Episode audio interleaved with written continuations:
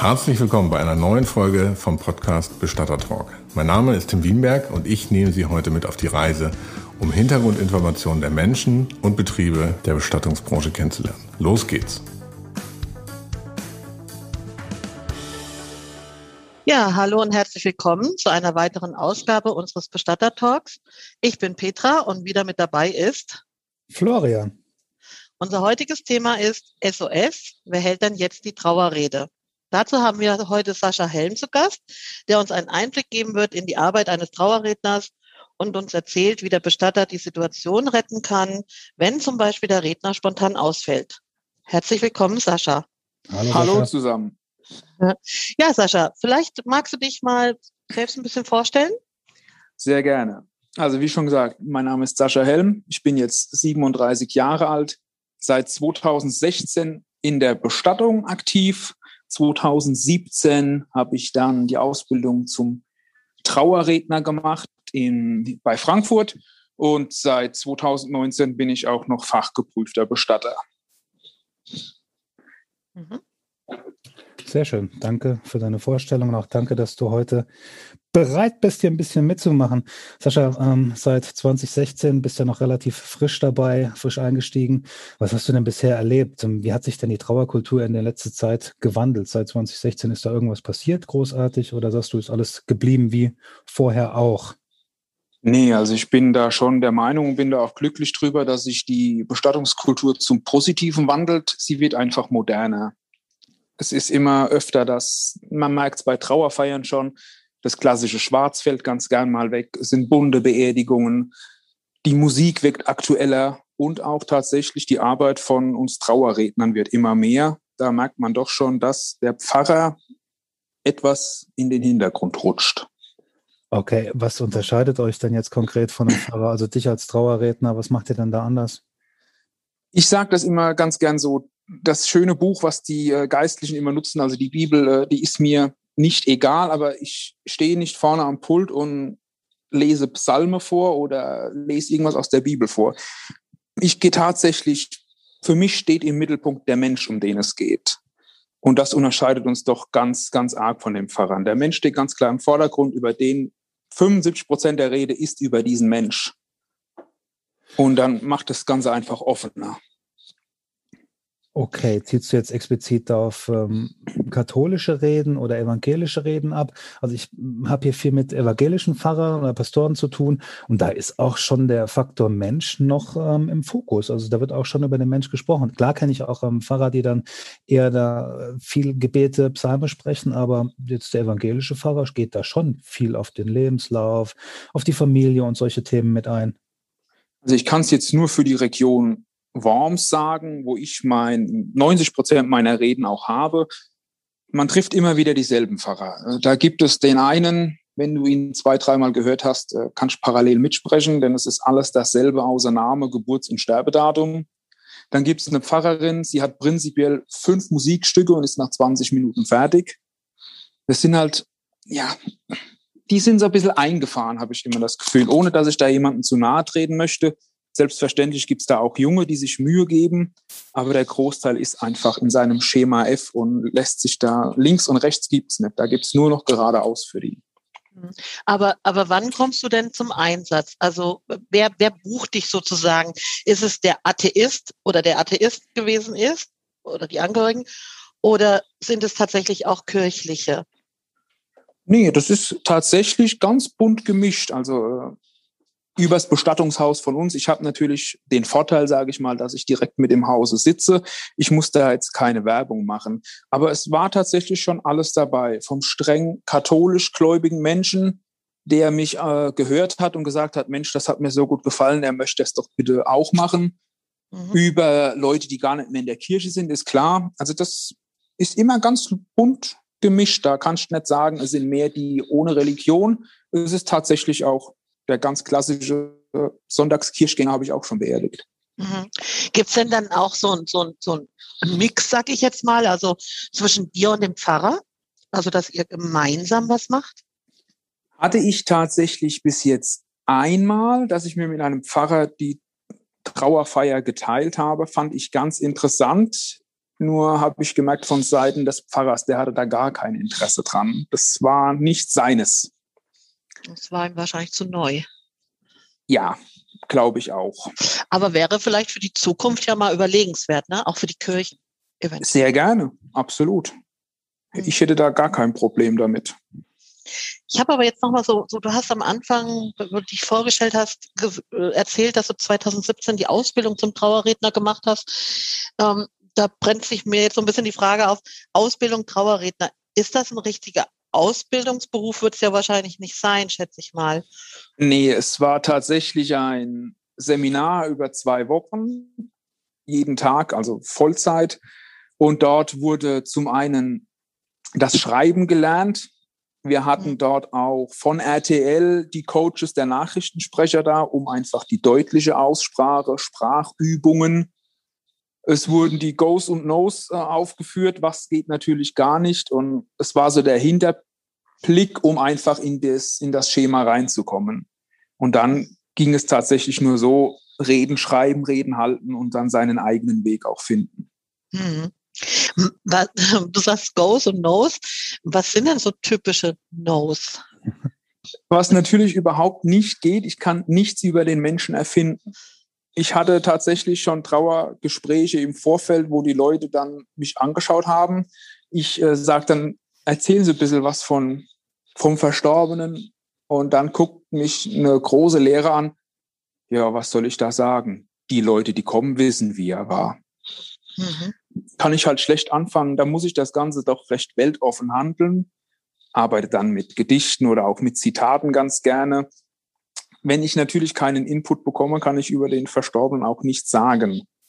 Mhm. Und da soll es auch schon Leute gegeben haben, die haben dann irgendwas gesagt, wo dann jeder da in der Trauerhalle saß, sich angeschaut hat, über wen erzählt dieser Mensch da gerade. Ja, Und das ist natürlich, vorstellen. funktioniert überhaupt nicht. Ja, das stimmt.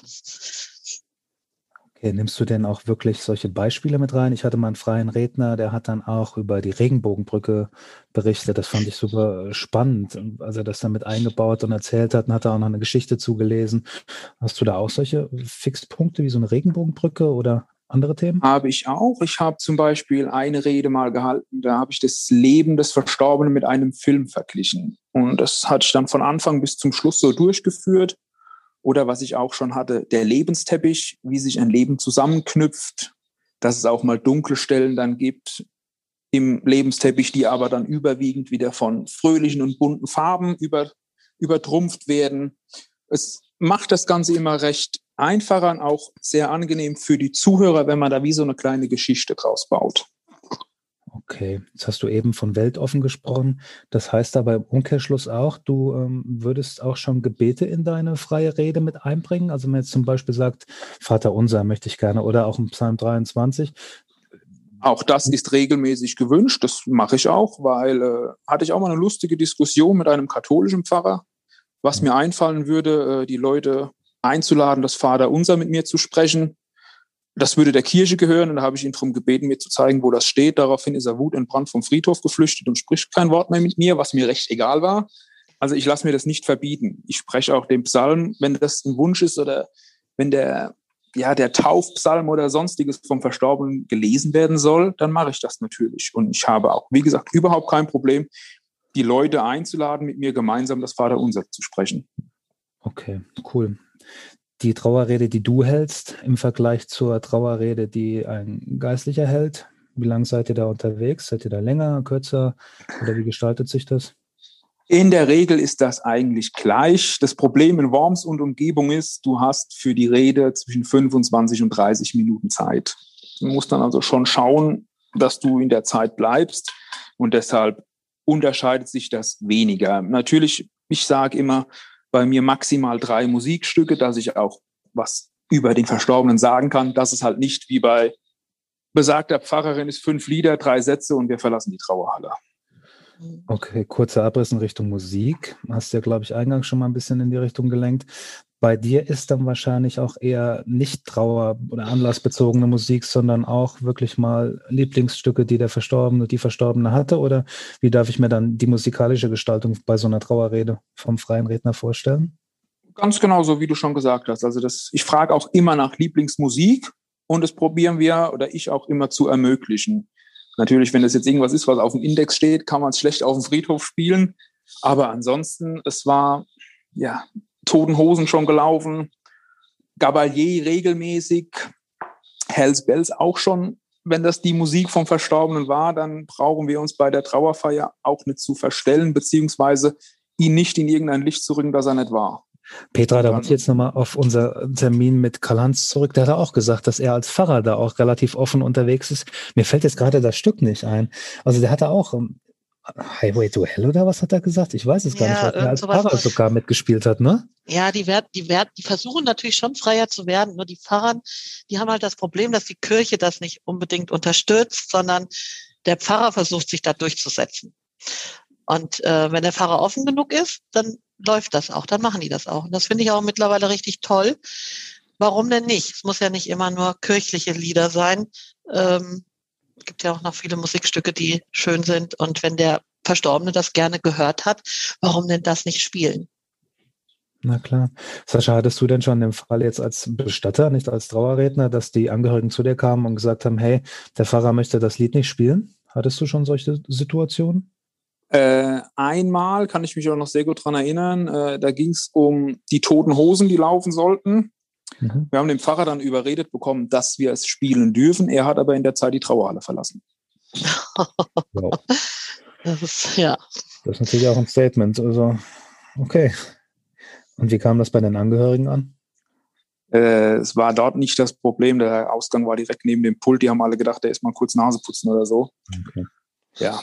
Also, also ich als Angehöriger, ich würde das, also ich würde mich da durchsetzen, Fleuern, muss ich ganz ehrlich sagen. Denn ähm, es ist ja die Bestattung meines Verstorbenen und äh, ich finde schon, dass ich da bestimmen kann, was da gespielt wird oder was da auch gesagt wird. Ne? Also fände ich schon wichtig. Definitiv. Das ist ja auch unser Interesse oder unser Interesse als Bestatter, dann alles für die Angehörigen rauszuholen, dass die wirklich am würdevollen, dass die den Verstorbenen würdevoll auf dem letzten Weg begleiten können. Und das auch deren Abschiedsfeier. Aber jetzt nehmen wir wirklich das Extrembeispiel und nehmen den Pfarrer, der sagt, ich spiele das nicht. Und dann kommt wieder Sascha Helm mit ins Boot, der dann als ähm, freier Redner noch agieren kann. Aber was sagst du dann wirklich, wenn du selbst gläubig bist, gläubig bist und dann kein Pfarrer bekommst, weil du einfach ein Lied spielen willst. Und das ist, glaube ich, dieser schmale Grat in dem Wandel, worüber wir eingangs gesprochen haben, mit dem wir gerade sind. Wie wandelt sich die Trauerkultur? Also ich persönlich erlebe auch immer mehr, dass viele nicht anlassbezogene Lieder gespielt werden, wie der Sascha eben sagte, der Gabalier kommt ganz oft, mhm. ähm, ganz, ganz viele andere Sachen. Also ich bin da auch, ähm, Sascha, genau bei dir. Ich habe auch schon mal das Thema gehabt, dass ein Lied nicht gespielt worden werden sollte. Man hat sich dann aber auch darauf geeinigt, dass zum Beispiel nach Herablassen des Sarges ähm, und wenn der Pfarrer dann vom Sarg weg war, dann nochmal das Lied gespielt worden ist, was der Angehörige oder die der Verstorbene sich gewünscht hat in dem Fall. Von daher, das war dann auch eine Lösung, womit alle leben konnten. Ja. Fand ich auch ganz cool. So, äh, unser Podcast ist ja primär dafür da, um Bestattern auch so ein bisschen Informationen zu geben, vom Bestatter für Bestatter. Ähm, was kostet jetzt denn so eine Trauerrede, wenn ich dich beauftragen will? Dann sagst du, okay, das und das brauche ich. Was kostet mich denn das Spaß, äh, der Spaß? Und vor allem vielleicht auch als nächste Frage, wie erkenne ich denn als Bestatter auch einen guten Redner? Der Preis ist tatsächlich ganz äh, regiongebunden wenn wir jetzt bei uns in Worms sind, hast du zwischen 300 und 350 Euro für die Rede. Alles in allem kommst du nach Mannheim oder nach Frankfurt, sind Preise von 500 bis 600 Euro, keine Frage. Da ist es, ist es wirklich ganz unterschiedlich. Region bezogen und dann musst du schauen. Die Redner pendeln sich da alle gleich ein. Da kriegt der eine mit, was der nimmt und erhöht oder senkt dann in dem Fall. Absolut äh, kommt es auf die Region an. Okay spannend. Spannend zu hören, dass da doch so preisliche Unterschiede sind. Aber klar, Stadt äh, und dann eine Großstadt daneben zu setzen, verstehe ich. Also okay. als die, dieses Seminar war zum Trauerredner, der eine Dozent macht viel im Kreise Frankfurt, hat dort auch Bestattungen oder Trauerreden von ja, größeren Namen, sage ich jetzt mal. Er hat uns offen und ehrlich gesagt, unter 1000 Euro geht er nicht ans Mikrofon. Und er ist wow. ausgebucht. Wahnsinn. Okay. Vielleicht das für die der nächsten Frage, die ich ja eben schon gestellt habe, vorwegzunehmen, ist der Preis ein Indikator für einen nein. Trauerredner? Okay, nein. das ist also, wenn man die Trauerredner stellen sich ja eigentlich immer im Bestattungshause vor. Auch bei uns im Hause gibt es noch zwei andere, falls ich mal Urlaub habe, krank bin oder es überschneidet sich, äh, weil zwei Reden an einem Tag zum Beispiel macht keinen Sinn. Wir haben uns die alle vorher angehört. Wir waren auf eins, zwei Reden und dann kannst du dir schon mal einen Einblick verschaffen. Wie spricht er? Wie ist er so? Wie kommt er an? Im Nachhinein auch mit den Angehörigen gesprochen, wie die das Ganze empfunden haben. Denn es nützt dir tatsächlich nichts, äh, wenn du einen Trauerredner hast, der von von Eingang Kapelle, sage ich mal, bis vor zum Pult läuft und dann erstmal zwei Minuten Sauerstoffzelle braucht. Sowas geht zum Beispiel gar nicht. Logisch, klar. Oder Aber, hm? merkst auch sofort, hat er sich mit der Rede befasst oder hat er irgendwas getippt und sieht das Blatt Papier eben zum zweiten Mal in seinem Leben. Hm. Das sind halt alles so, so Kleinigkeiten. Anschauen, anhören und selbst aus dem Bauch heraus entscheiden, ist das gut, was er oder sie macht oder ist das, möchte ich das nicht bei mir?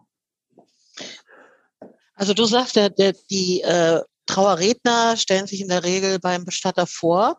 Äh, ist das genau. immer so oder oder was ist jetzt oder wo wo könntest du jetzt ansetzen, wenn wenn ein Bestatter jetzt einen Redner sucht, also dass er jetzt dringend einen braucht, wo, wo, wo kann er den finden? Tatsächlich auch über Social Media. Also wenn man bei Facebook Trauerredner eingibt, bekommst du ganz viele Profile mhm. oder bei Google kriegst immer ruckzuck welche angezeigt. Die sind da sehr modern, auch das hat man uns damals gesagt. Visitenkarten machen, Homepage gestalten, Facebook-Profil, sodass man auch gefunden werden kann. Und wie kann Aber der Bestatter dann ihn testen sozusagen? Also dass er, dass er auch ja, einen guten findet? Entweder man vertraut der Bewertung auf Google oder man schreibt ihn tatsächlich an oder ruft ihn an und sagt, mhm. man äh, ist auf der Suche nach einem, nach einem Redner. Man hat ja, wie gesagt, immer seine zwei, drei, auf die man zurückgreift und dann einfach hinfahren und anhören. Jetzt gehen wir davon aus, du steigst neu ins Geschäft ein, da hast du ja nicht die zwei, drei. Was sind so da deine Tipps? Hinfahren und anhören. Jetzt soll es aber auch möglichst schnell gehen, weil deine Beisetzung ist ja zeitnah. Ähm, worauf achtest du dann, wenn du eben nicht die Möglichkeit hast, auf dein Repertoire zurückzugreifen und auch nicht die Möglichkeit hast, dem Trauerredner zuzuhören im Vorfeld? Ja, auch da kannst du ja dann deinen Mitbewerber aus dem Nachbar oder so mal anrufen, kannst sagen, hier arbeitest du mit dem doch zusammen kannst du mir den empfehlen oder hast du noch eine andere Idee? Dann ins kalte Wasser steigen. Manchmal geht es leider nicht anders, aber einfach auch mit Kollegen mal telefonieren und die höflich fragen. Die haben da immer noch mal einen Draht zu jemandem, wo, den man sich anhören kann oder den die weiterempfehlen.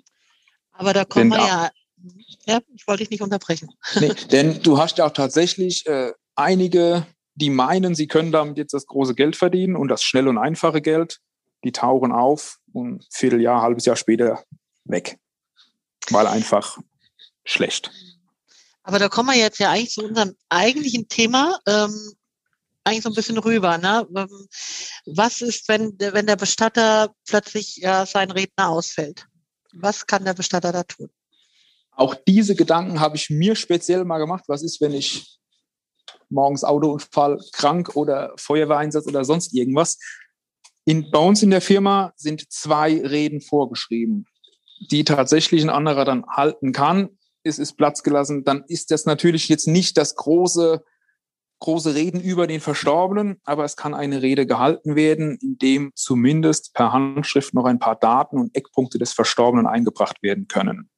Die liegen da, können die, oder könnten die Kollegen jederzeit sich einfach nehmen und dann auch eine Rede halten, wenn sie sich das natürlich auch zutrauen. Ansonsten, das ist halt so eine Sache, auch da habe ich mit anderen Rednern und Rednerinnen schon gesprochen. Das ist natürlich Worst Case, den sich keiner wünscht. Es hatte auch noch keiner, aber es ist sehr schwer, das dann umzusetzen. Man braucht dann, denke ich, tatsächlich jemanden in der Firma, der sich das Ganze zutraut, der dann auch weiß, da und da liegt diese Rede, die nehme ich mir jetzt, rede im Vorfeld mit den Angehörigen in aller Ruhe, dass die wissen, was passiert ist. Und dann muss man in diesem Fall, so schlimmer ist, eben auf Verständnis hoffen. Dann lass uns vielleicht mal das Ganze umdrehen. Lass uns mal ähm, geplant auf das Thema einsteigen, wenn der Angehörige jetzt sagt, okay, ich möchte, dass du eine Rede hältst. Was für Rahmenbedingungen würdest du jetzt einem Bestatterkollegen mitgeben, damit er seine erste initiale Rede halten kann und die zwar geplant?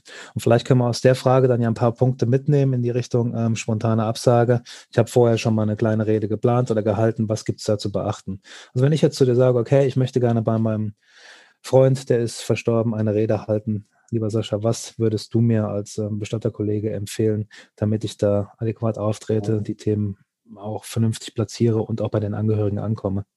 Also ich habe bei jedem Gespräch, das ich im Vorfeld für eine Rede führe, habe ich immer zwei vorgefertigte Blätter dabei. Da Zahlen, Daten, Fakten, Name vom Verstorbenen. Darf ich ihn duzen, ja oder nein? Gibt es einen Spitznamen? Heirat, Kinder, das alles so ganz grob abgefragt.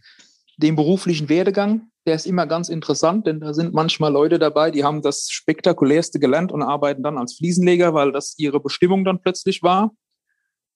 Und dann einfach, ich finde es immer ganz schön, die Leute einfach von ihrem Verstorbenen erzählen lassen. Ich möchte da keinen Lebenslauf runterrasseln, indem ich 25 verschiedene Daten da preisgebe, denn dann hört ihr definitiv nach, nach dem dritten Datum, hört ihr kein Mensch mehr zu.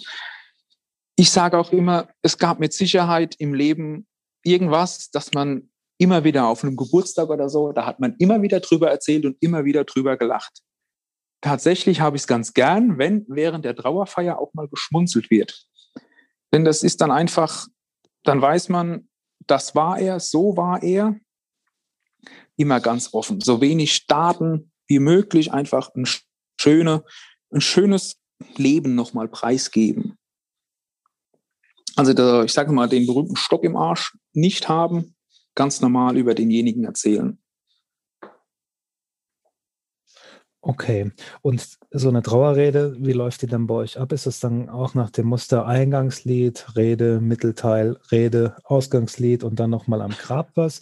Wie würde ich das denn so planen? Also vielleicht da wirklich mal auch ähm, die Bestatterbrille nochmal ein bisschen abziehen und sagen, okay, ja. ich steige jetzt komplett neu in, in das ganze Thema ein, ich halte die Rede, wie läuft das ab, wann spiele ich ein Lied dazu und so weiter und so fort, dass du da vielleicht auch nochmal ein bisschen ausspeicherst?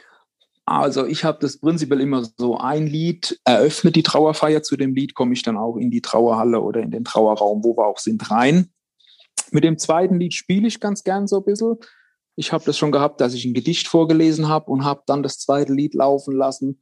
Manchmal auch mitten, ich sage jetzt mal mitten im Leben vom Verstorbenen, um das Ganze, weil das war, kann man ja sagen, oder es war sein Lieblingslied und das hat er immer dann und dann gehört, wenn er zum Beispiel in den Urlaub gefahren ist. Dann erweckst du immer noch mal Bilder und kannst den Angehörigen oder den Trauergästen dann auch die Zeit geben, diese Bilder zu sehen und zu verarbeiten mit diesem Lied. Und tatsächlich, das ein Lied oder das letzte Lied begleitet mich und die Angehörigen dann immer aus der Trauerhalle raus, auf dem Weg zum Grab und am Grab natürlich auch. Da sage ich auch immer noch ein paar Worte, gehe auch noch mal kurz auf den Verstorbenen ein. Und was ich immer ganz wichtig finde, ich verabschiede mich immer ganz offiziell dann von allen, gebe denen auch noch was mit für den weiteren Lebensweg, dass diejenigen dann auch wissen, es ist jetzt soweit, jetzt sollen sie ans Grab, sollen sich verabschieden. Du musst die Leute tatsächlich auch ab und zu ein bisschen lenken. Okay. Verstehe. Gut. Ähm, ich denke, das sind Themen, die wir nachher auf jeden Fall in die Shownotes auch nochmal reinpacken. Wer also nachlesen möchte, gerade so ein Ablauf, ähm, der findet das hier unter den Shownotes. Was würdest du uns denn noch mitgeben? Wir haben jetzt ähm, drei Lieder. Wie wählst du die denn aus? Da schaust du auch, okay, Standardlied bei allen oder schaust du auch bei Lied 1 und 3 dann individuell das Ganze zu gestalten? Tatsächlich. Also ich sage den Leuten immer, eigentlich haben wir immer drei Lieder. Gibt es drei Lieblingslieder? In der Regel hast du die auch. Die kommen manchmal auch mit sieben oder acht Liedern und müssen dann mal schauen, was gespielt werden soll. Ganz selten, dass die Leute dann kommen und sagen, ja, das wissen wir jetzt so gar nicht oder hätten Sie eine Idee? Dann auch hier kann man es so ein bisschen lenken. Klar, mit dem ein oder anderen Musikstück, das es halt gibt, wie zum Beispiel zum Auszug des Time to Say Goodbye, ist auch immer gerne, weil es ein bisschen länger geht. Dann kannst du es auch ein bisschen laufen lassen, kannst langsam aus der Halle gehen. Aber in der Regel probiere ich immer die Lieblingsmusik des Verstorbenen damit einzubringen. Was ich auch da als Beispiel bringen kann, fanden die Leute auch ganz angenehm, war zum Auszug aus der Trauerhalle die Auslaufmusik der AIDA, denn die Verstorbene hatte jede AIDA-Reise, die AIDA anbietet, miterlebt. Und dann fanden die das auch schön und passend, dass der letzte Auszug der Mutter dann auch durch diese Musik begleitet wurde. Immer ein bisschen zwischen den Zeilen lesen und auch hören, was die Leute so erzählen. Und dann kommst du auch auf die Idee, welches Lied da laufen könnte. Sehr cool. Das ist, glaube ich, das, was die Bestatterkollegen dann auch brauchen. Hast du da noch ein paar konkrete Beispiele, was da gespielt worden ist, was so deine Erfahrungen sind, was da gewünscht wird? Makaber, aber auch das hat man nur die Besten sterben jung, ne? Mhm. Ist auch sowas, wo ein Pfarrer mit Sicherheit nicht mitgespielt hätte. Mhm. Aber das lief damals auch auf Dauerschleife. Ich hatte auch schon, Mama, du sollst nicht um deinen Jungen weinen, also Heintje. Das ist wirklich, Standard gibt's da nicht. Die Leute sollen einfach sagen, das war's, das war das Leben oder das hat sie immer gehört und dann läuft das auch. Mhm. Simeoni Rossi und wie sie eben alle heißen. Ne? Wenn der das ganze, der ganze Wochenende hoch und runter gelaufen ist, warum dann nicht auch bei der Trauerfeier? Das stimmt. Okay. I Did It My Way, Amazing Grace und so. Das sind auch, glaube ich, alles. Sachen. Helene Fischer mit äh, mhm. Liebe ist. Das sind alles so mhm. Lieder, die dann regelmäßig da tatsächlich gewünscht ja. werden. Ja. Aber ich glaube, da ist auch immens wichtig, dann, wie du sagtest, den Leuten zuzuhören, aber auch ein paar Beispiele auf der Hand zu haben. Vielleicht kannst du uns ja auch nochmal im Nachgang ein paar Lieder bereitstellen, wo du sagen willst, okay, das ist so mein Standardrepertoire, was ich, wenn die Angehörigen nichts großartig erzählen können oder keine großen Wünsche haben, was ich dann empfehlen würde. Ja, ja, klar, sehr gerne. Also da kann ich auch, kann ich zum Beispiel auch jetzt schon sagen, Queen, Show Must Go On, Santiano, die letzte Fahrt, das sind wirklich, es gibt da auch, es sind viele Musikstücke, wenn man so ein bisschen näher drüber nachdenkt, die haben eigentlich auch nur den, den Zweck durch die Künstler gehabt, die durch eine schwere Zeit zu begleiten. Und da sind die, ich möchte nicht sagen, wie gemacht für eine Beerdigung, aber doch schon sehr passend an so einem Tag. Okay, Santiano ist ja auch ein Thema. Wir haben ja im Rahmen der Ausbildung auch die Seebestattung gemacht. Genau. Und ähm, da lief das ja auch. Also das fand ich total beeindruckend, das ganze Thema. Ja. Haben wir im letzten Podcast ja schon drüber gesprochen. Cool, verstehe. Okay, jetzt haben wir also so ein paar äh, grundlegende Sachen. Was beinhaltet eine Rede? Was frage ich den Angehörigen? Welche Lieder äh, kann ich spielen? Was ist so Standard? Aber jetzt lass uns wirklich mal den Worst Case nehmen. Nicht geplant, ähm, ich soll eine Rede halten als Bestatter, sondern hey, mir fällt gerade der Pfarrer aus. Es muss doch irgendwas geben, wo du sagst, das würde ich auf jeden Fall machen. Die paar Worte würde ich vielleicht erzählen und dann wird das so beenden dass das da nicht den Umfang einer Trauerrede hat. Das ist ja klar. Also ganz ehrlich, ich stelle mir das sehr schwierig vor, muss ich ehrlich zugeben. Denn man muss es auch mal gemacht haben. Es nützt jetzt natürlich nichts, wenn du dann auf einmal nach vorne gehst, stehst an dem Mikrofon, schaust, auch wenn es vielleicht nur 30 Leute sind, schaust in diese Runde und kriegst kein Wort mehr raus. Du musst natürlich dann auch jemand sein, der frei sprechen kann, der jetzt ohne Skript sprechen kann und dann darf man das natürlich auch sagen. Man begrüßt die Leute, finde ich immer ganz wichtig. Erwähnt den Verstorbenen natürlich und dann darf man auch gerne sagen, es ist jetzt leider etwas dazwischenkommen, der Pfarrer ist spontan ausgefallen, ich bin der und der, darf sie jetzt bei der Trauerfeier, beziehungsweise ich spreche ganz gern von einer Erinnerungsfeier, denn dass die Leute trauern, ist klar, begleiten. Und vielleicht hat man einfach irgendwo dann dabei ein, ein Gedicht, ein Zitat, auf, dem man, auf das man äh, aufbauen kann und dann einfach daraus frei ein paar Worte. Dass man dann keine halbe Stunde schafft, denke ich, ist auch klar. Logisch. Aber gerade wir als Bestatter gehen ja an sich auch schon in das Gespräch anders rein, weil wir führen vorher das Trauergespräch, sitzen da mit den genau. Angehörigen. Die erzählen ja dann schon, ne? Also über den So, du hast ja, du hast ja Hintergrundwissen und du hast auch genau. Zahlen, Daten, Fakten vom Verstorbenen. Die haben wir zum Beispiel auf Beerdigungen. Wir haben immer so einen Laufzettel, da steht auch nochmal alles drauf. Wann geheiratet, wen geheiratet, wann geboren, wo geboren. Mit sowas kannst du dann arbeiten. Und wenn du es dann schaffst, dir in kurzer Zeit noch ein paar Notizen zu machen, sollte es machbar sein, wenn man es kann. Also ich kann mir das schon vorstellen, dass äh, viele Bestatter das schon hinbekommen, weil ihr Bestatter seid ja schon sehr einfühlsame Menschen oder müsste es auch sein. Und wie Florian schon sagte, ähm, die Vorgespräche finden ja statt. man, man lernt sich ja schon ein bisschen kennen, ihr lernt die Angehörigen kennen, ihr lernt nochmal den Verstorbenen irgendwo kennen. Und da kann ich mir durchaus vorstellen, dass man da so in Notfallsituationen vielleicht auch was draus basteln kann. Ja, wie gesagt, dadurch, dass man das Hintergrundwissen hat, sollte, denke ich auch, ist es machbar. Ich habe es persönlich noch nie erlebt. Toi, toi, toi. Es ist mit Sicherheit eine schwierige Situation, aber ich denke, es ist machbar. Und wenn die Angehörigen dann im Anschluss noch kommen und sagen, Mensch, Wahnsinn, dann weiß man, dass man alles richtig gemacht hat. Naja, wäre jetzt vielleicht auch mal interessant zu hören ne, von Bestatterkollegen, ob sowas überhaupt schon mal passiert ist, ne, dass ein Pfarrer ja. ausgefallen ist. Vielleicht, wenn uns, da wende ich mich jetzt mal an unsere Zuhörer. Also vielleicht äh, uns würde das mal interessieren, wenn ihr Lust habt, äh, könnt ihr uns ja gerne mal bei Facebook oder so mal das reinschreiben und mal posten, äh, ob das euch schon mal passiert ist. Fände ich mal ganz spannend. Dann aber vielleicht auch, Petra, noch ergänzend, ähm, wie ihr es gelöst habt. Ne? Also wie ja. habt ihr das Thema gelöst? Wie ist es ausgegangen? Wie war das Feedback? Das würde mich persönlich auch interessieren, weil ja. mich als Bestatter ähm, hat es persönlich auch noch nicht getroffen, dass ich jetzt ungeplant ein Thema, eine Rede halten musste, aber auch schon, dass gesagt wurde, okay, kannst du ein paar Worte sprechen. Und da mhm. finde ich, ähm, sind die Rahmenbedingungen, die Sascha jetzt gerade nannte, schon ähm, ganz gut und ähm, hilfreich. Cool, danke dafür. Ja. ich bin gespannt, was die Bestatterkollegen da jetzt noch berichten werden. Ja, könnte, könnte sehr interessant sein, weil wie du auch gesagt hast, hast ja auch, ne, es soll vielleicht nur fünf, sechs Sätze kurz am Grab, können Sie das übernehmen. Hatten wir tatsächlich auch schon, da ist auch die Kollegin eingesprungen und hat das dann gemacht. Mhm. Auch das kann passieren, klar.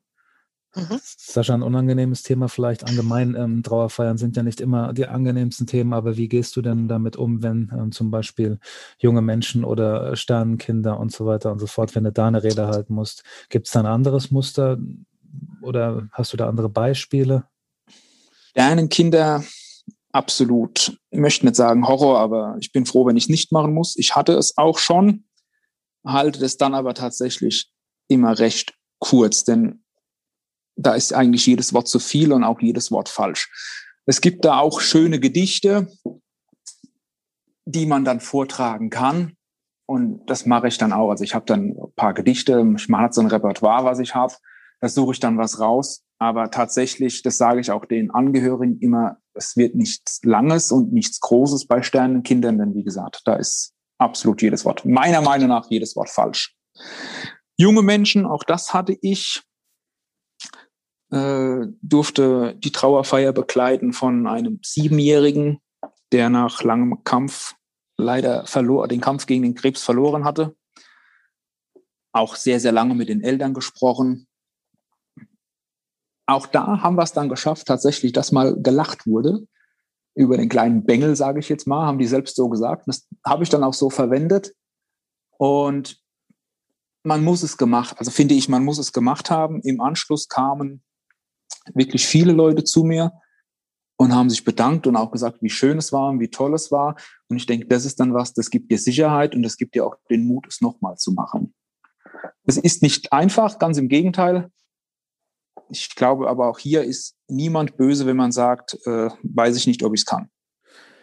War der besagte Bengel in Anführungsstrichen die ganz große Beisetzung, über die wir uns mal unterhalten haben? Genau, genau. Also äh, ohne dass ich damit jetzt angeben möchte.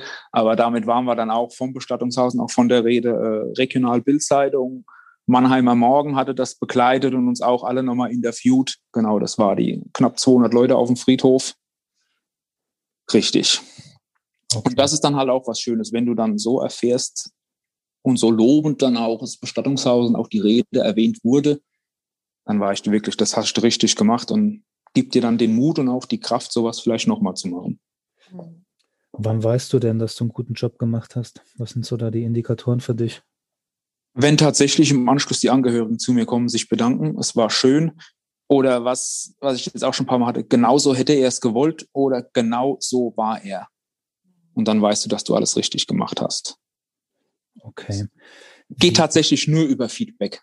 Du hast auch mal Leute, die da anfangen zu tuscheln während der Rede und wenn du dann vorne stehst und das siehst, dann geht natürlich, was tuscheln die jetzt? Hast du irgendwas gesagt, was nicht passt? Passt es überhaupt nicht?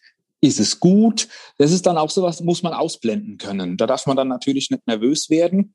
Mhm. Aber Feedback, einfach Feedback. Alles andere, ich kann es mir schön reden, wenn die anderen Leute sagen, oh Gott, oh Gott, oh Gott, dann war es natürlich nicht schön. Schaust du die Leute bei der Rede an, Sascha? Also vielleicht ja. auch mal für die Kollegen dann als Tipp, wo schaut man dann hin, wenn man das Gespräch führt? Das ist ja auch, glaube ich, so ein Thema, ähm, was man sich auch erst dann vor die Augen nimmt, wenn man es wirklich hat. Also schaust du die Leute direkt in die Augen, fühlen die sich dann vielleicht ähm, ja, bedroht ist der falsche Begriff, aber wenn mich einer permanent anschaut, ist ja auch so ein Thema, wie kommt das rüber? Oder schaust du ihm auf die Nase? Das ist so ein Thema der Rhetorik ne, oder in der Kommunikation. Wie machst du das? Gerade jetzt bei Trauerfeiern ist, glaube ich, auch Mimik, Gestik, Mimik und Gestik, Entschuldigung, auch nochmal ganz anderes als äh, bei einer normalen Rede.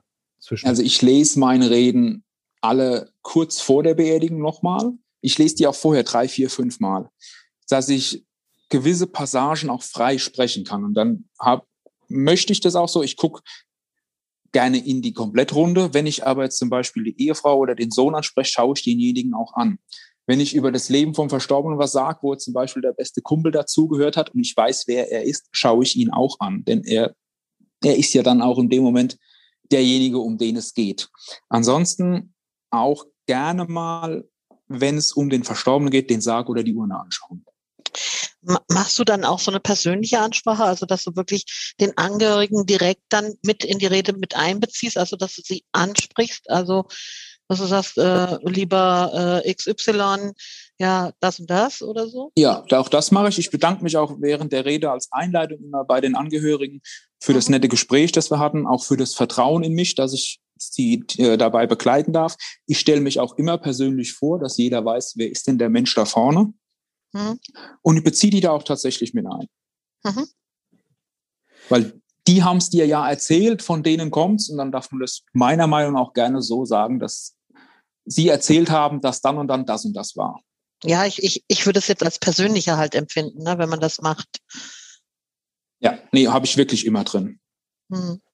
Hast du auch schon mal den Fall gehabt, Sascha, dass ähm, das Feedback der Familie nicht so positiv war, dass der Verstorbene, die Verstorbene vielleicht dann den Kindern gegenüber rau war oder äh, irgendeine Alkoholkrankheit oder irgendwas hatte, was halt schon das Leben geprägt hat, aber doch ein negativer Punkt war?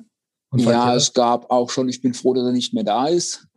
Ja, habe ich gesagt, ja, das kann ich jetzt natürlich schlecht sagen. Das ne, muss dann so ein bisschen ummanteln, muss ein bisschen durch die Blume hinweg sagen. Ich finde es auch tatsächlich schwierig, wenn er jetzt schon zweimal verheiratet war. Natürlich erwähnt man das irgendwie, wenn Kinder zum Beispiel aus den Ehen entstanden sind. Das ist immer schwierig, das Ganze zu verpacken. Oder tatsächlich auch, wenn sich jemand jetzt selbst das Leben genommen hat, auch das, äh, die Leute wissen es. Aber auch das gilt es dann natürlich so zu verpacken und so rüberzubringen, dass es jetzt nicht unbedingt heißt, ja, der hat sich dann aufgehängt. Konkretes Beispiel, was würdest du dann sagen? Ihm hat die Kraft gefehlt, um weiterzuleben? Die Kraft oder? gefehlt, er hat das Licht am Horizont nicht mehr gesehen. Mhm. Es war für ihn leichter, diesen Schritt zu gehen aufgrund von wirklich alles situationsbedingt. Da gilt es dann auch, sich einfach die Zeit zu nehmen, um die Rede schreiben zu können und um das Ganze richtig zu formulieren. Das, das ist auch das Schöne bei uns im Haus. Also ich kriege da von den Kollegen komplette Rückendeckung. Ich kann mich dann auch mal zwei, drei, vier Stunden einschließen und dann lassen die mich in Ruhe. Es kommt kein Telefon oder sonst zu mir. Die geben mir natürlich die Zeit dann, dass ich auch die Rede so schreiben kann, wie ich es gerne möchte. Super. Das wäre auch noch eine Frage, die ich sowieso gehabt hätte. Wie lange dauert das denn, so eine komplette Vorbereitung? Wie oft bist du bei den Angehörigen? Wie lange schreibst du an der Rede? Wie oft korrigiert ihr oder passt ihr das an? Hören die Angehörigen das vorher? Also wirklich das Komplettpaket, wenn du da vielleicht einmal aus deiner Perspektive berichtest. In der Regel einmal bei den Leuten, ab und zu auch ein zweites Gespräch. Ansonsten läuft da oft noch viel über Telefon, dass dann am nächsten Tag der Anruf kommt, ach, ich weiß gar nicht, haben wir darüber gesprochen? Oder es kommt, das möchten wir doch nicht erwähnt haben. Telefon meistens noch drei, vier, fünf Mal tatsächlich. Mhm.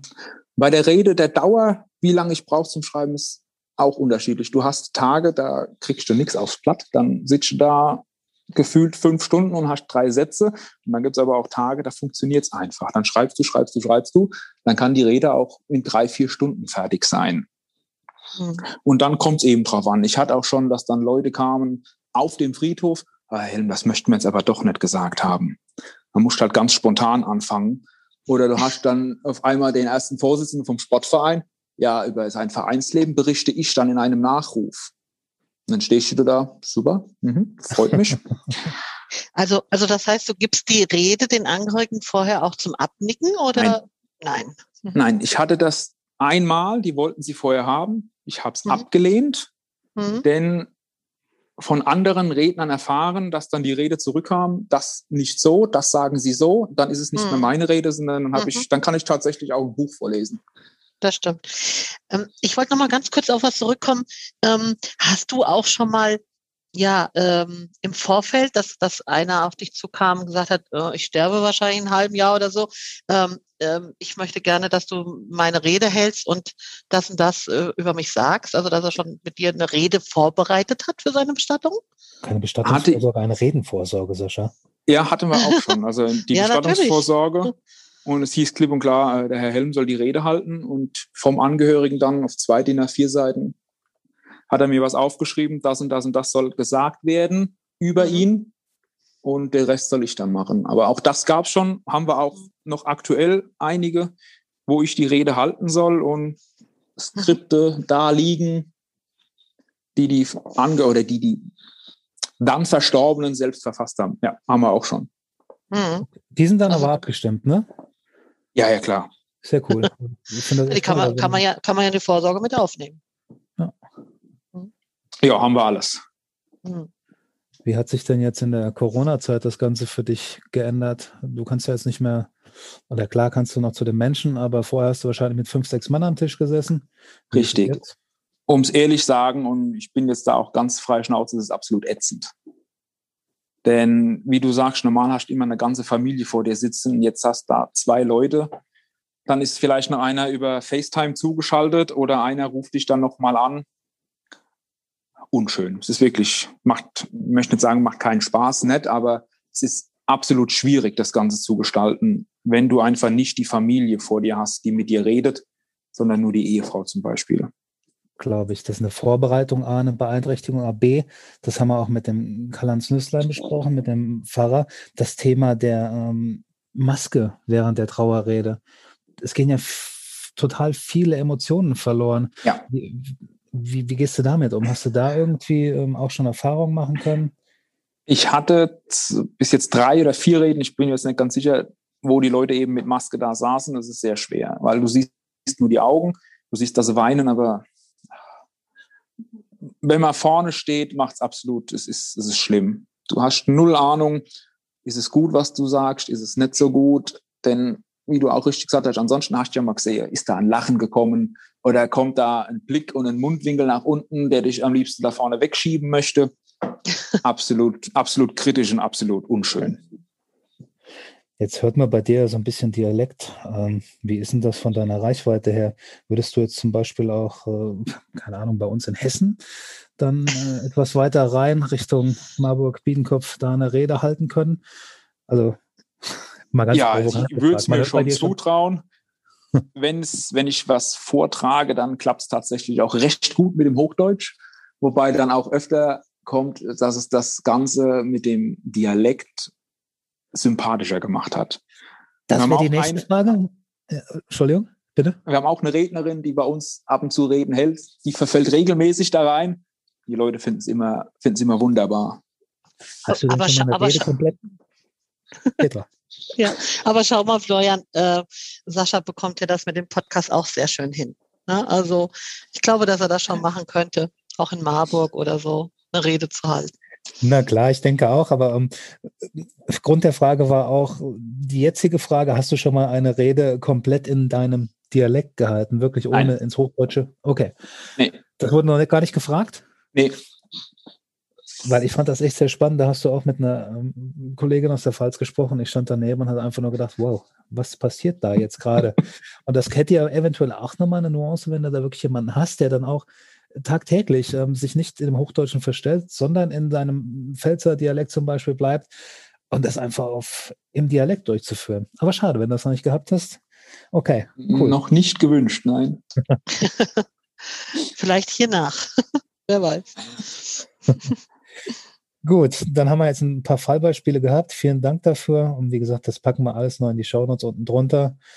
Und Sascha, wie geht's denn für dich weiter? Wie siehst du dich denn in der Zukunft? Das ist auch immer so eine Frage, die wir den Fahrern gestellt haben. Die haben ja auch miterlebt, jetzt der Wandel der Trauermusik, der Wandel von der Trauerhalle hin nach draußen direkt ans Grab. Was hast du denn da erlebt? Wie erwartest du die Zukunft? Ich denke tatsächlich, dass die freien Redner und Rednerinnen noch mal mehr werden, wie sie es im Moment schon sind. Der, die heutige Generation ist auch nicht mehr die Generation, die jetzt sonntags in die Kirche geht. Das muss man einfach so sagen. Und ich denke auch, dass sich die Bestattungen ändern werden. Die typischen Friedhofsgänger fallen auch langsam aber sicher weg. Ich denke, es wird immer mehr auf Seebestattung, Luftbestattung, Friedwälder, auf solche Dinge herauslaufen oder eben ganz kurz und knapp in der Halle und das größere Teil der Trauerfeier dann doch direkt am Grab. Okay, jetzt vielleicht nochmal, wo du das Thema Friedwald ähm, gerade gebracht hast. Wo finden denn primär deine Reden statt? Ist es eher auf dem Friedhof oder ist es ähm, auf dem Schiff oder ist es im Friedwald oder im Ruheforst? Ähm, ich denke, 80 Prozent ist tatsächlich noch auf dem Friedhof. Und ansonsten in den Ruheforsten oder im Friedwald. Auf dem Schiff persönlich war ich noch gar nicht. Wäre mit Sicherheit auch mal was Schönes. Aber noch 80 Prozent wirklich auf dem Friedhof. Okay. Was kann denn der Bestatter tun, lieber Sascha, um dich in der Arbeit, in der Vorbereitung oder auch bei der Durchführung zu unterstützen? Es ist ganz schön, wenn so machen wir es auch, wenn andere bei uns die Reden halten, die bekommen von uns den Datenblock vom Verstorbenen mit schon mal den Informationen, kompletter Name, Geburtsdatum, Sterbedatum, wo geboren, wann geheiratet, wen geheiratet, einfach schon mal Zahlen, Daten, Fakten haben. Da kann man sich so ein bisschen vorbereiten und kann dann auch bei den Angehörigen schneller und eher in das angenehme, offene Gespräch einsteigen, ohne dass man diese Fragerunde noch groß äh, abspielen muss. Okay. Einfach schon mal ein gutes Backup mit den Daten, die der Bestatter hat, dem Redner zur Verfügung stellen. Okay. Dann habe ich eine letzte Frage noch von meiner Seite an dich. Wie ist es denn, du sagst, die Rede im Vorfeld gibt es nicht für die Angehörigen, aber im Nachgang bekommen die die Rede von dir? Falls ja, in welcher Form? Wenn Sie die möchten, bekommen Sie die tatsächlich äh, ausgedruckt dann von mir auch persönlich übergeben. Andere Möglichkeiten hatten wir jetzt noch nicht, beziehungsweise wurden noch nicht gewünscht. Dass es gefilmt wurde oder ähnliches, kam jetzt noch nicht vor. Wenn dann, wie gesagt, tatsächlich als Ausdruck und dann bekommen die die auch sehr gerne, wenn sie die möchten. Und das wäre dann aber auch als Film- oder Tonmaterial, wäre auch für dich als Redner in Ordnung, dass die Angehörigen da nochmal sich das im Nachgang anschauen können. Ja, ich denke, damit hätte ich jetzt kein Problem. Wir hatten schon Trauerfeiern, die zwar Geistliche gehalten haben, aber aufgrund von Corona wurden die auch schon gestreamt nach Australien oder irgendwo hin, wo die Angehörigen einfach jetzt nicht kommen konnten aufgrund der Lage. Und ich denke auch, dass das was ist, was vielleicht mehr und mehr kommen wird, dass man gerade, wenn jetzt Enkel oder ähnliche Backpacking oder sowas machen, dass man ins Ausland livestreamen, das wird kommen. Gut, ja, das, denke ich auch. Hm? Von meiner Seite keine weiteren Fragen. Besten Dank dafür, Petra. Hast du noch ja. irgendwelche? Nicht wirklich. Ähm, ich denke, wir sind am Ende. Es sei denn, ähm, Sascha hat noch irgendwo so ein Schlusswort. Nö, ich wollt, darf mich einfach nur bei euch bedanken. Hat auf jeden Fall sehr viel mhm. Spaß gemacht. Ja. Und bin sehr gespannt auf das Ergebnis. Sascha, genau. Abschiedsgruß in deinem Dialekt, das wäre doch nochmal was, oder? Boah, nee, lassen wir, lassen wir gut sein. Na gut. Danke. Ja, danke, Sascha, für den Einblick. Sehr gerne. Eines Trauerredners und auch für die äh, doch einige Tipps, hoffen wir, für unsere Bestatter. Ähm, ja, wir das war jetzt wieder, wieder eine weitere Folge unseres Podcasts. Wir hoffen, es hat euch soweit gefallen. Danke, dass ihr wieder auch dabei wart und weitere Infos findet ihr in unseren Show Notes. Ähm, gerne könnt ihr auch, auch ihr uns mal mitteilen per Mail oder Facebook zum Beispiel, welche Themen und Gesprächspartnern euch vielleicht gefallen würde. Ja, bis zum nächsten Mal. Wir freuen uns. Vielen Dank, dass Sie wieder mit dabei waren bei einer Folge vom Podcast Bestatter Talk. Dieser Podcast ist produziert von der Firma Pacemo aus Hamburg. Wir unterstützen die Bestattungsbranche mit digitalen Produkten und Dienstleistungen und begleiten auf dem Weg in die digitale Zukunft. Weitere Informationen rund um den Podcast, diese Folge und auch alle in der Folge genannten Show Notes finden Sie unter www.pacemo.de slash Bestattertalk.